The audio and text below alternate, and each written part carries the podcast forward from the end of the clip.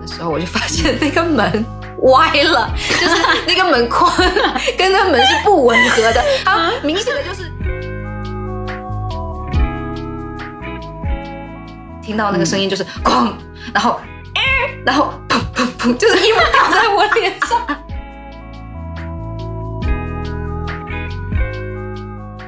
太害怕其他人再来插手我的人生的一些小细节，嗯，他的那个训的是不是战斗术？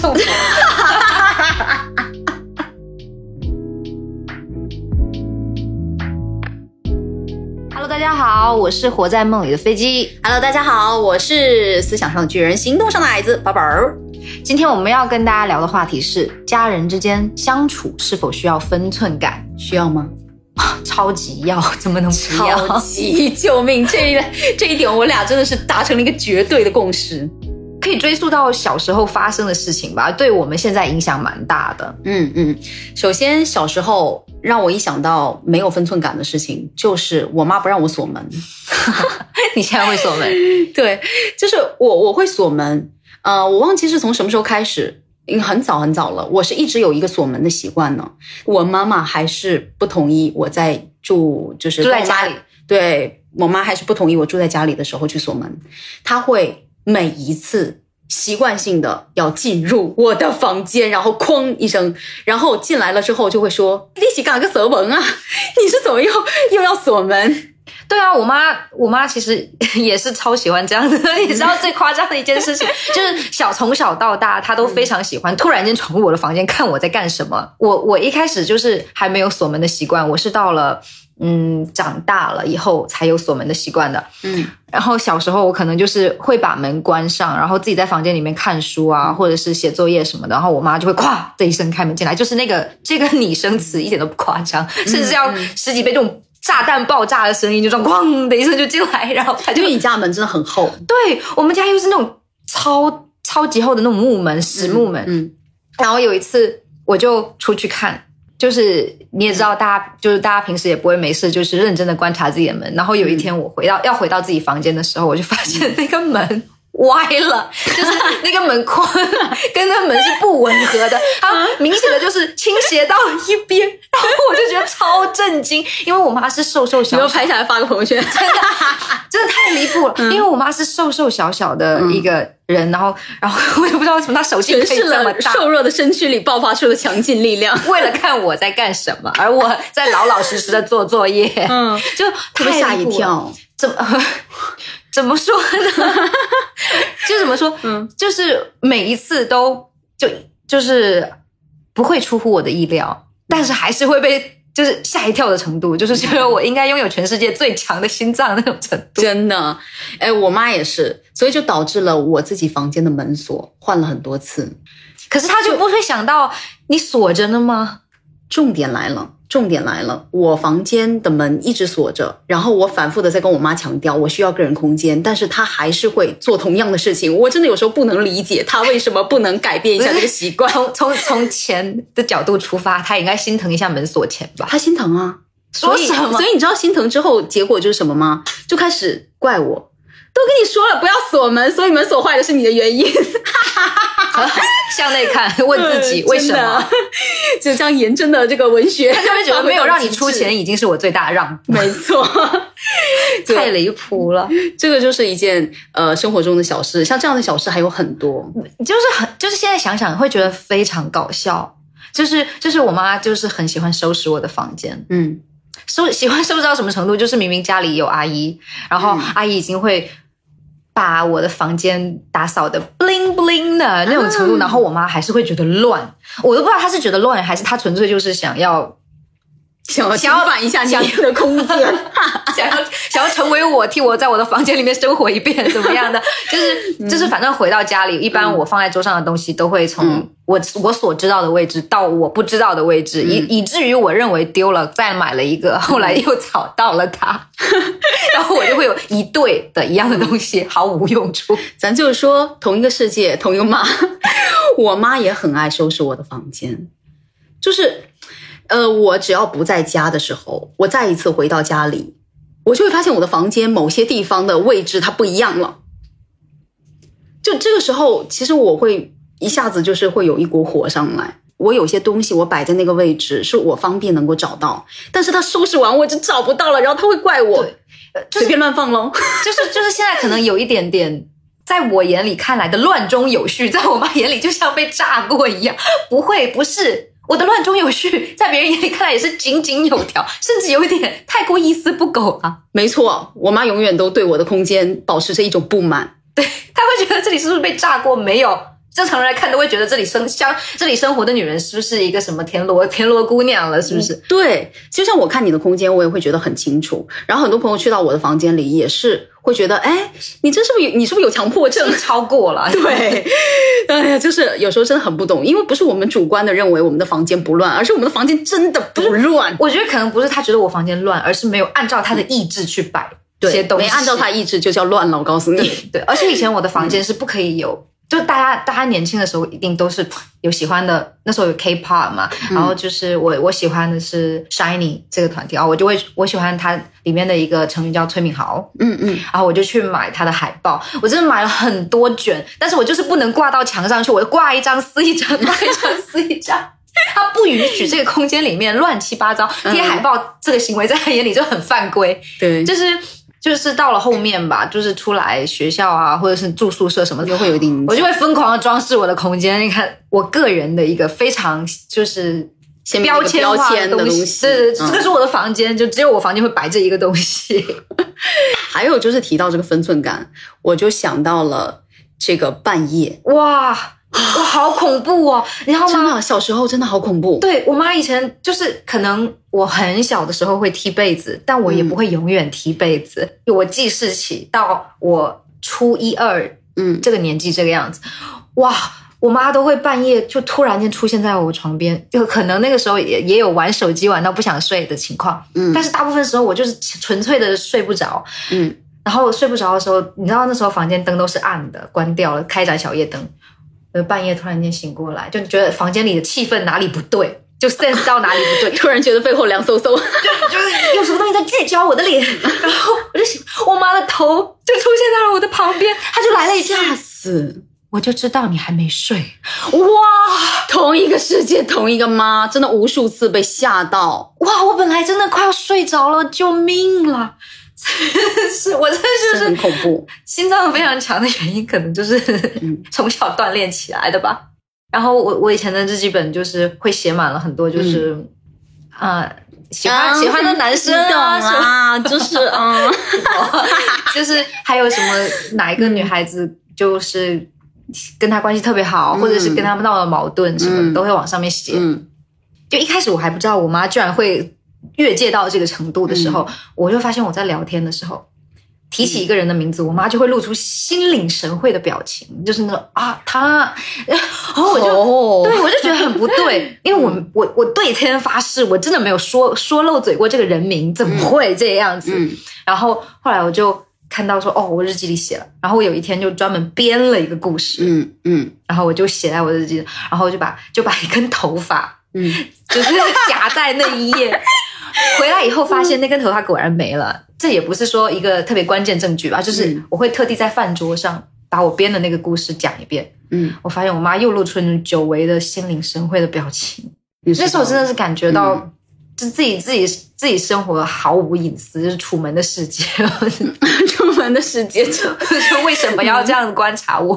我我嗯我就一一度觉得说，一度觉得说，就我房间就好像一个玻璃罩一样，嗯嗯四面墙都是透明的，然后我妈整天用她的透视眼在那边观察我在干什么，嗯就觉得很压抑，然后一度想逃离家里。不会觉得不会觉得家里很温暖，就整天在学校里面就想，我妈现在一定在收拾我的房间，并且还偷偷的看我的日记，好恐怖哦！呃，我非常理解你的感受，她对我个人的干涉，就是已经到人生规划和选择上了。我是一个很喜欢音乐的女生，你以前有学钢琴什么的，对，有钢琴、声乐。在中学要报考的时候，我是想去艺校的，因为我觉得，呃，各方面都很符合我。我觉得我应该去做一件我更擅长的事情，啊、同时也喜欢呢。但是我妈不同意，她认为你不能把音乐当做你的职业，因为他对音乐有着极大的偏见。就是艺考生，大家那个时候都会觉得说对，是读书不好的人才会去做的。对，所以就是他对我的那个这个人生规划有一个极大极大的偏见，然后所以因为这件事情，我们吵了很多次，最终达成了一个妥协，就是可以读艺术，但是你要读他所谓的上得了台面的。就是比如说播音之类的这种，就稍微好一点点。他认为音乐就完全不行，直到现在，我妈都觉得音乐是不 OK 呢，所以我现在还是为自己当初为你的选择沾沾自喜。对他觉得他替我选对了路，我会觉得我还是希望我的人生是一开始就按照我的计划来走的，对对，自己的计划和他人强行为你改的计划是完全两种不同的感受了。其实我妈对我的一整个人生规划应该是从小抓起，然后抓到初中的时候，他还在管。初中哦，就是那个时候，你对你想要穿什么，然后你喜欢什么颜色，嗯然后你想梳什么样的头发，都有自己的意见了，对不对？但是没有。那时候到了初中，我还是妈妈的乖宝宝，他就会每天把我扯，就每天早上起来第一件事情是先把我轰醒，就是那个熟悉的开门声，哗的家开门进来，起床啦！现在几点了不知道啊？然后就是他会说，就是怎么说呢？就是现在是六点，六点叫我起床，他会说六点半了，你要迟到了。然 后我一看，啊、什么什么 真的，我当时就想说，我妈跟我是不是一个世界的时钟？她永远会提前半个小时。就 是就是，哦这个我是不是要课桌上写个早字啊？然后每天早上那里听到那个声音就是哐，然后哎，然后砰砰砰，就是衣服掉在我脸上，衣服掉在我脸上的声音。然后我就会拿起来，我就说：“嗯妈，我不要穿这个啊！谁谁上了初中还要穿这个芭比粉啊？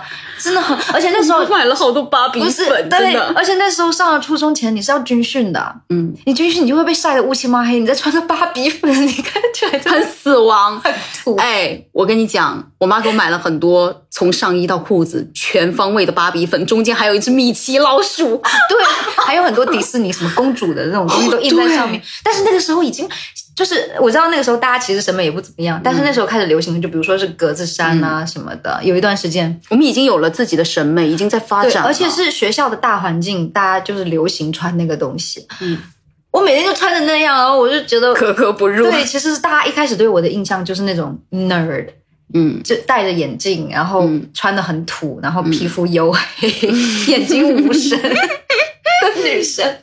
然后那时候你又有一点就反抗，然后你就跟你、就跟我妈说，我不要穿这个。嗯，她就说穿这件才暖和，你不要感冒了回来让我照顾你。很耳熟这个话，就是就是我觉得这个颜色跟暖和好像也没有什么关系，是怎样？黑色、蓝色没有这个厚度的是吗？对，她就不喜欢小孩穿黑的，她觉得很晦气很晦气。对，对，白色也不要穿，这样子，你都就就每天穿着五颜六色，然后 bling bling，。性格上毫无闪光点，但是身上全是闪光点，行走有荧光棒嗯。然后，然后那时候就觉得很很羞耻。当他这样做的时候，其实会让我们变得有点自卑。但是我觉得这个时候是自信心的培养时刻。对对对，特别是如果说是我选了这件衣服，嗯然后我自己的眼光，然后我被人家说土，那好嘛，那我就换我的风格。嗯，但是别人说啊，你这样穿好土啊，然后。我又没有任何选择权的情况下，我第二天还得涂，我很难受。对我下个礼拜还是涂，我下个月也还是涂，嗯 没有没有选择，跳不开这个土圈。从小也没有机会给自己选衣服，所以一开始给自己选的衣服也还是土。嗯那很没办法，就是经历了一段束手无策的时光。后来我妈又生了我弟弟，那她的整个注意力就转移给我弟弟了。然后，然后那个时候，哇，应该没有哪一个姐姐，但也很难说。但是我那个时候就是我弟出生的那一天，感谢他，哇，这哈利路亚，你知道什么样的感觉吗？就是就是从那一天开始，我确实感觉到了一种，嗯就是以前抓的太紧，现在又放的太松那种感觉。我妈是在我十五岁的时候生我弟弟的，然后在十五岁之前，真的我不允许跟同学，就是我不允许去交那些他不认可的朋友。嗯还有我身边就是他朋友的小孩，或者是嗯呃学习好的小孩，嗯嗯，或者是看起来就很乖、饱受赞誉的小孩。嗯然后我不可以去朋友家过夜，所以就导致说我以前就是除了我妈身边的小朋友的小孩，就没有额外的社交，然后其他时间就是读书，没有朋友。然后其实对于怎么交朋友这件事情，也是到了后面初中，他允许我周末出去跟朋友玩，才慢慢的就是有自己的朋友圈。变好一些。不然以前是对于怎么交朋友，我是变得很很愣，在在一群人中就是手足无措，然后会流泪，真的因为不懂怎么办，因为我对我的交友圈掌控太嗯，人太影响了了你的一个正常的人际交往的一个发对展。，而且我发现我初中刚开始学会怎么交朋友的时候，非常的讨好，嗯。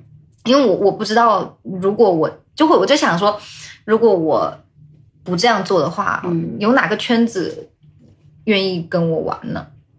嗯，因为因为小学的时候没有这个机会可以去交到太缺乏这样的经验了，然后导致你很可能你进入到一个新的圈子，你就特别想我想跟大家一起玩，然后可能就会有一点点讨好。对嗯你知道，就是女生喜欢挎着手走路，嗯就是这样挎着，挎在腰间。对对，然后我我会下意识的，就是我一开始会僵住，就女生跨上来我会僵住，是很好的朋友哦。嗯而僵住完以后，我就会默默的把手垂下，垂到大腿两侧，抽出我的手。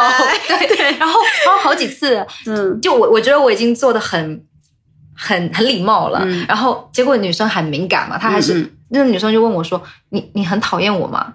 嗯哇，给我吓得我吓得我挽回去，嗯。我真的吓说不会不会，我不我不讨厌你，但其实 心里会觉得说，如果你不挽着我的话呢，会更好，因为我觉得也不用这样来证明，但嗯，你懂的对，但是就是一种不舒服的感觉，我非常理解。对。因为这就是我们对于分寸感其实已经有点多少有点过度了，对，深深的植在自己的性格、性格密码里面的，嗯，由家人对家人的一个比较强的一个分寸感，延伸到对朋友的比较强的分寸感，有时候其实会稍微有点极端了。就比如说，嗯、就是我这两年会稍微好一点，但是在前两年呢，我对我妈说的一些话，我的反应会比较激烈。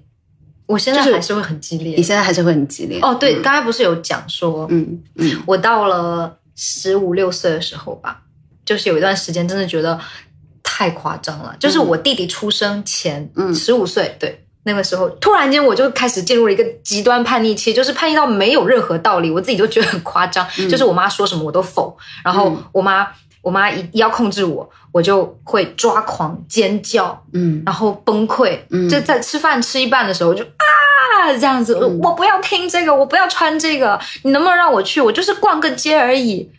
你你这个情况跟我弟现在状况很像，你弟弟大小你多少岁？就是比你那会儿你已经要大了，但是他现在还迟来。处于这种状态当中。他是他是从青春期开始就到现在嘛？对，因为我妈对我的这个没有分寸感的状态，在我弟身上加强，还加强。可是好严重，就是严重到就是可能他出去外面跟朋友可能一起吃个饭什么呢？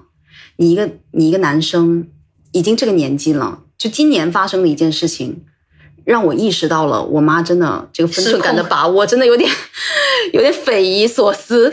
就是你一个已经成年的男生出去跟别的朋友一起玩、一起吃饭的时候，你这个十分钟、半个小时的给他打一个电话，问他什么时候回家，嗯，已经在群里告诉你了，我会大概什么时间点回家，就是说或或者说我已经报备跟你说了，我今天要跟谁出去，完事儿你还半个小时就给我打一次电话，半个小时打一次电话。前段时间我弟就爆哭了一次，就是直接崩对压力溃掉，太大了。压力太大。他说：“你知道吗？别人都怎么叫我？说我是妈宝男。就是，哎呀，我当时真的很难过，啊，狠狠共情了。超共情，而且觉得哎，就很心疼。对，其实其实不管是作为女生或男生吧，嗯，这种这种爱啊，这种掌控啊，都会都会让人崩溃，就是窒息。对对对，就是在就在那段时间，我也是 狂哭啊，因为身边的人会嘲笑你的，会说你怎么，你妈就是你穿了一件衣服，然后他们就说啊，你妈又给你选了一件新衣服啊，好阴阳，救命。小孩子的嘴巴是很坏的，我真的不相信什么。小孩子是纯善的，小孩子嘴最坏了。嗯。就是他们在不经意间说出最戳你心、就伤口的那种话，嗯，就是就是像像你弟，特别是就是男孩子，嗯然后到了二十岁，可能有自己想做的事情，然后然后又又觉得说，就介于那种就是成年与非成年之间嘛，就这一块。，但本来男生其实比较晚熟，男生本来就比较晚熟。对所以他现在其实是一个非常需要，就是去社会上多跟不一样的人打交道，然后多发展自己的人生的对这样一个。因为因为妈妈对自己的这个分寸感的把握把握不对，就嗯导致说他可能在自己交友的时候会受到他人的不尊重。嗯，我的母亲这种没有分寸感的状态，一定程度上是因为她的强掌控欲，她的这种强掌控欲，一定程度上又影响到了我，所以我现在呃对我的生活就也有着很强的一个掌控欲，就不管是家里的那种嗯小饰品的对，处理呀、等等，是嗯。就是比如说像我妈以前那样管控我一个房间里面什么地方该放什么，嗯。就我其实不喜欢我妈这样对我，但是潜移默化的，我我就我住在我的房间里面，我的东西必须要摆在我规定的地方。我朋友来我房间，他碰了我的东西，我我真的不是，我真 忍不住，我已经努力在那边，我嗯。我不在意，但是我还是会在接下来的半小时内疯狂的想要提示他把东西放放回回去，或者是我自己走到那个地方把那个东西放回去，嗯。就是一个很强迫症的感觉。对，就会有一点这种强迫症，就是拜托了，就是那种不要让我失这个这辈子嗯。不要再让我觉得我不能掌掌控我自己的的东西了。东西，对，没错，就是会有这种感觉。但是其实后来我我妈也有相对的放手，一个是因为我弟的出生，还有另外一个就是当时我的反抗就是强到他说什么都已经不听了。嗯但是我觉得这是一个很悲伤的事情，因为因为我觉得在青春期，然后也正好是妈妈的更年期，嗯，对，，然后她其实很悲伤的。嗯我我妈一直想要的一个母女氛围，是我能像我我能把她当做我最信任的人去亲姐妹倾吐，去，然后她能够像一个就是其他家庭一样，因为长辈，然后给我一些指导啊，然后告诉我一些道理啊，她一直希望有这样其其乐融融的景象，但是 不行。对我来说，就是就是她以前的没有分寸感这些行为，嗯导致了我给自己就是周围建了那种厚厚的墙，非常厚的墙，直到这几年才开始慢慢的瓦解。嗯。其实最近我跟飞机也有聊到一个话题，就是关于我们交友上圈层。我跟飞机是很喜欢聊各种人生哲学、乱七八糟的。对 对我，我记得这个圈层就是怎么说，原话其实就是说我我之前大学的时候、有跟朋友讨论过一个，就是我的交友是像筑城堡一样的那种，嗯。就是一个同心圆，然后我在圆的中间，我身边是一圈嗯。是为数几个我非常能信任的人，朋友哦，不是家人，嗯。就是朋友，然后再往外一圈就是呃。会聊天，有时候可以听你倾吐心事，嗯。但是我不会对你倾吐心事的熟人。嗯。然后再往外就是一些不大熟，然后但是关系还不错的朋友，然后再往外就是嗯，就这样一圈一圈一圈的，要慢慢的进入到我最里面那一圈是很难的，嗯。就是要跟我经历一些事情，或者是说我对你有高度的认可，并且你也不会太就是插手我的事情，对你也是一个有分寸感的人。对，然后我是听阿宝说，他也有这样子同心圆理对所以我们当时就是真的很震惊，因为我除了听他讲，我从来没有听过其他人也有这样的理论。对我，我其实很好奇，是不是听我们的节目到现在的朋友们，有没有跟我们有一样的观念的人？就是我确实也很少接触到，就是跟我会聊到这个话题的。就说真的，我会把自己的这个朋友圈分得非常细，而且另外一个圈子的人，就说比如说你在大圈的人，如果你但凡想要跨进小圈，我就是做出越界的举动，对我就觉得你没礼貌，然后你就再出去吧。再出一个圈吧，再出一圈。就很好就笑。就像虽然说这样子有点，就对他人其实真的不是很好。对对，他们会觉得说你你为什么这个人总是保护自己过多？，对然后我们也没有做什么伤害你的事情，然后我们也没有对你的人生就是肆意的插手，哦但是却被你排除在外的那种感觉。就是很难控制。明知道这样子其实不是说特别好的一件事情，对对但是真的是很难下意识的，，下意识、的就突然间觉得说你过界了，没有没有，对其实他没有过界，是我自己太敏感了，太过了。我太嗯我太太害。怕其他人再来插手我的人生的一些小细节。嗯，其实我跟飞机有达成一个共识，就是过去家长对于我们的掌控欲，很大程度上了影响到了我们现在的一个生活方式。对，嗯。然后我们现在也是有花一定的时间去慢慢的调整，调整，对对，去去把自己自己以前建建起来的高墙，嗯。然后一点一点的先 给拆掉一点，不要太夸张，太高了，就已经看不到外面的世界了，就是会拆掉一点。嗯，拆拆掉一点，让自己舒服一点，让跟我们相处的人也也舒服一舒服一点然后同时也慢慢的在缓和跟妈妈之间的关系。我觉得我这两年就是真的一定程度上的，我开始去思考和琢磨出了跟我强势的妈妈的一个相处之道，就是怎么说？第一点是保持一个适度的物理距离，就在我能够经济独立以后，我会尽量的就是不在家里住。没办法，就是父母他已经有这样的一个性格了，然后而且这个性格多少是有点根深蒂固。当然，我不是说到了这个年纪就很难去改变还是怎么样，而是一定程度上，他确实可能没有像我们现在就是能够比较好的去调整。所以我以前一直想着改变我的母亲，但是后来我发现算了，不可能，对的，所以就变成我就改变我自己。一是我在经济独立之后，我去尽量的保持一个物理距离，当然我还是会时常回家看看，嗯，我觉得这是有必要的。嗯，然后物理距离真的会影响到心理距离，然后再一个呢，就是久久的回去一次，妈妈就会对你特别好，就稍微对你温和一点，真的。然后再有一个呢，就是温和的沟通方式。这个年初发生就是我弟那个事情以后，我跟我弟进行了一次交谈，对的。嗯，然后我我弟其实也是赞同我的观点的，就是他知道他自己现在已经崩溃了，就是他没有办法控制他自己。然后我我说我非常能够体谅他的处境，但是如果你这么去沟通，就是一旦硬碰硬的，硬碰硬，他不会有一个更好的结果。而且你明明知道这个母亲跟你相处了二十年，她永远都是这样，她不会改变。只有锁会坏。对，所以在这种情况下，我就是会认为一个温和的沟通方式会更好，我会避免去发生一个争吵的强度很大的这种情况。好，比如说举个例子，我妈再要开门进来的时候，她还是会直接发火。怎么又锁门怎么又锁门？对，他会发火。那以前我可能会，我的门我想锁就锁，会这样。嗯，但我现在不会，我就会打打哈哈，就是啊，哎呀，哎呀习惯了啦习惯了啦。对我现在就很爱讲这种话，然后我妈就看我乐呵呵的，她也就不会继续。嗯，伸手不打笑脸人。对，对，当然我这个心态改变还有一点原因是我开始就是可能长大了，就开始有一点，嗯、更能够共情我的母亲，嗯然后更能够体谅她，就是。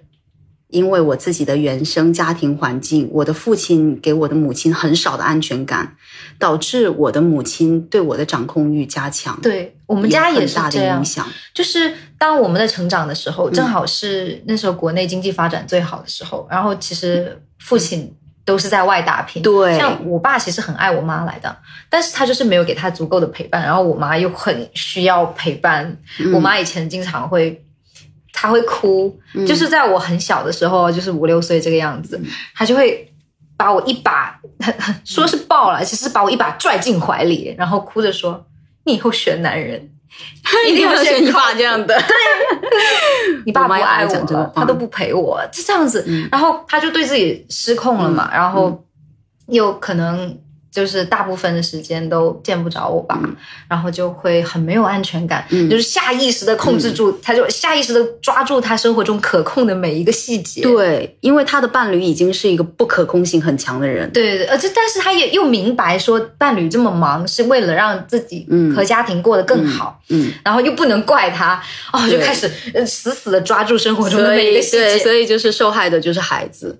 所以就是当我们意识到这一点之后对，就是真的会去体谅，体谅之后，我就会选择更加舒温和服的方式。对嗯，因为我自己内心也开始，呃，这是一种不能说同情，说同情会不会不好？但是我觉得是有一定程度上。对，就是当我意识到我妈处于这样的情况之后，我会心疼她。这种心疼让我愿意做出妥协。对，我觉得这是这是一个好的改变，对我来讲。是至少我的家庭的关系现在是比较和谐的，嗯。然后再有一个呢，就是我发现家人并不是像我们想的那样，就是真的一点点都不会变。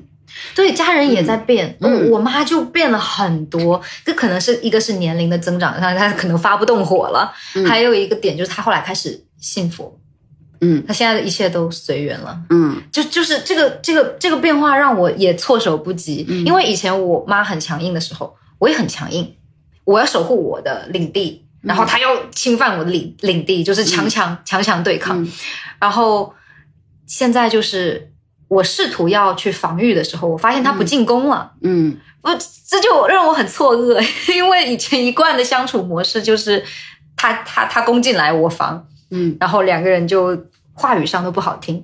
但后来我发现他变了之后，我也同时会被他感染，嗯就是他会跟我说，就是用一种很温和的方式问我说：“你你现在是不是要吃个早饭啊？要不然会饿到。他以前就是怎么能不吃早饭？人在八点就是要吃早饭的。八点前让我看到你在这个桌旁边，然后以前就、现在就是八点了耶，你饿不饿呀？嗯那我东西就这样子放在桌上哦，你太凉了就拿去转一下。嗯我就啊、嗯我就错愕了，我就好好。然后我可能本来想要反抗一两句，准备好的词都在舌头尖上了，但是就会发现打在棉花上。然后后来就跟我妈就慢慢的就解开，因为我慢慢知道她要什么，嗯就是她希望一个很和谐的家庭环境，因为她以前没有被关注的很多，嗯她总是被忽视，然后他就希望他的女儿能够跟他像朋友一样去聊天，嗯多跟他打开心房去聊天。然后我以前是完全做不到的，我以前就觉得你想听我的故事，你没门儿。但是嗯现在我就是愿意，就是吃完饭以后坐在沙发上跟他聊我身边的事情。虽然我们有有时候观念冲撞的很厉害，但是我发现我妈已经不再像以前那样子，就是 hold 住她的旧的想法不放了。他现在变得灵活了很多，哎，我觉得这真的是家长也在改就变，是信仰的力量吗？一定程度上。你妈你妈有信仰吗？我妈有，我妈一直都有，但是呃，她的那个信的是不是战斗圣佛？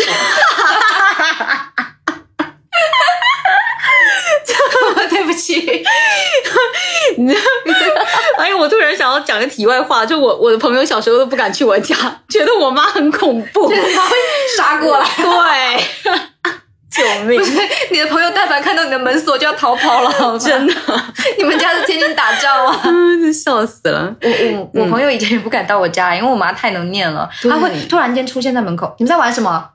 哦，玩玩哇哇哇！哦，对，就是真的，就是朋友都能够感觉到家里的这种氛围。嗯对，，朋友不爱来我家，我又不允许去别人家，这这就没朋友啊，就死局啊？人生死局，真孤独终老死局。嗯，但就是我妈她就是有的改变，可能不像你妈妈那么大，但是她真的有在反思。我从哪个情况上看出她在反思的？我弟那一次，我跟他长谈完，过了两天，我妈就跟我弟道歉了。Oh my god！我当时想说，这个女人还会道歉？我就我就活久见了我还以为你心中我心中酸酸的，我妈怎么没有跟我道过歉？哎哎，多少有一点点，多少有点好了好了吃味了。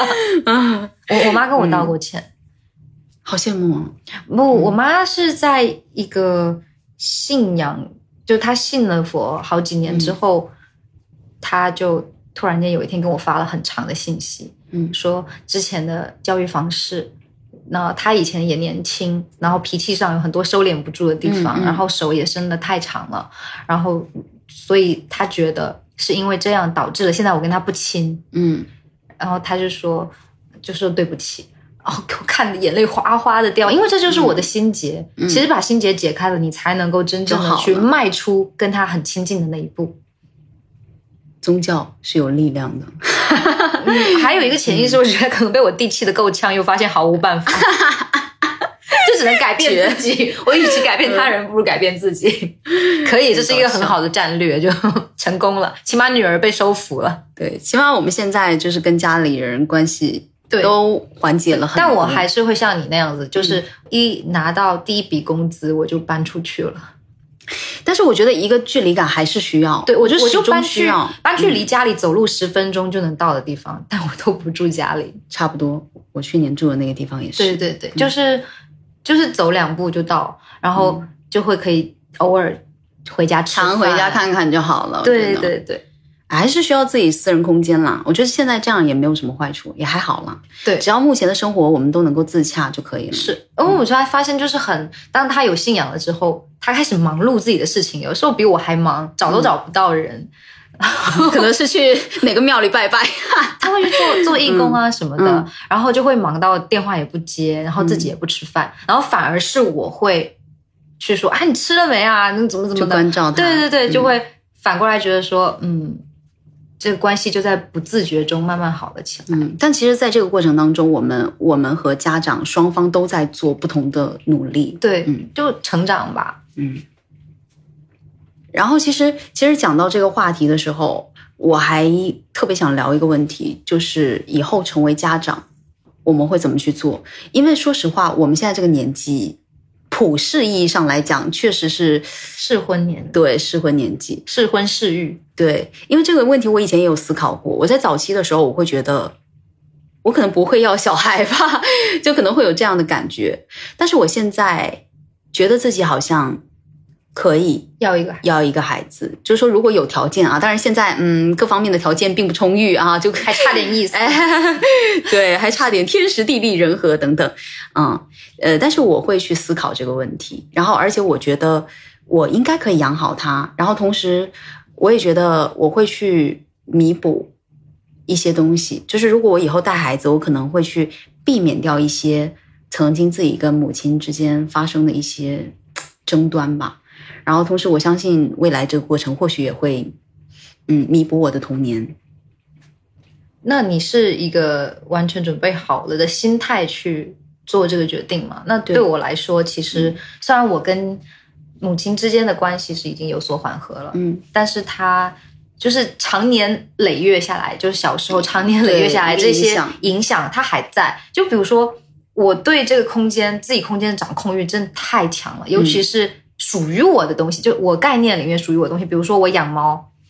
就是我会经常就是会去看我的猫在干什么，嗯。就像我妈以前来看我睡觉一样，对，就会经常嗯 no 啊，在干嘛？对，就在在干嘛？然后他就有时候就吃东西，吃吃吃吃，看我在看他就哦过来，就诺啊受到了惊吓。对他就会一直觉得说我在看着他，嗯。然后他就特别喜欢在我睡觉的时候活动，这样子我就不会看他了。嗯但是他只要是在我醒着的状态，就一直都是乖乖的，可能也在装乖，但是。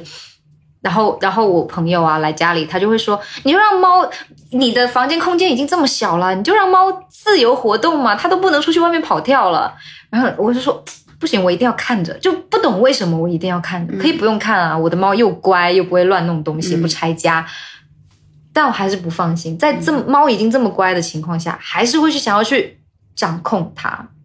哦，它是小动物诶，更何况孩子，所以我觉得我还没有迈过那道坎。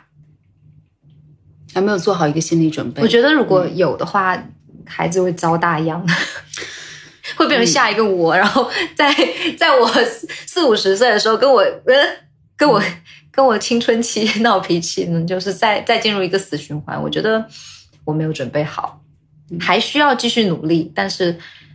没关系，我们还有成长的对时间。对，目前为止这个 心结没有打开，而且我觉得不好，不容易打开，嗯，就只能说慢慢来吧。可是当你已经意识到，呃，你身上有这个情况，改变其实已经在发生，只是还需要一定的时间，还有你自己的就是一定程度上的努力。是吗？说着我又看了一眼我的猫，在干嘛？no 黑人问号脸，在干什么？就嗯很难。嗯，没关系，慢慢来吧。不管听到这里的是跟我们有过同样经历的朋友们，还是说把这当成。猎奇故事在听的 OK，或者说，呃，你现在可能就是一个家长，然后你可能控制不了对自己孩子的一个分寸感。我们都希望这期节目呢，能够给你们提供一个不一样的视角。嗯，OK，好，这就是我们这期节目所有的内容。我是宝宝儿，我是飞机，希望大家喜欢我们的分享，也欢迎大家来我们的评论区留言，并且可以告诉我们你们下一期想听什么样的内容。OK，好，那我们就到这儿啦，拜拜。拜拜。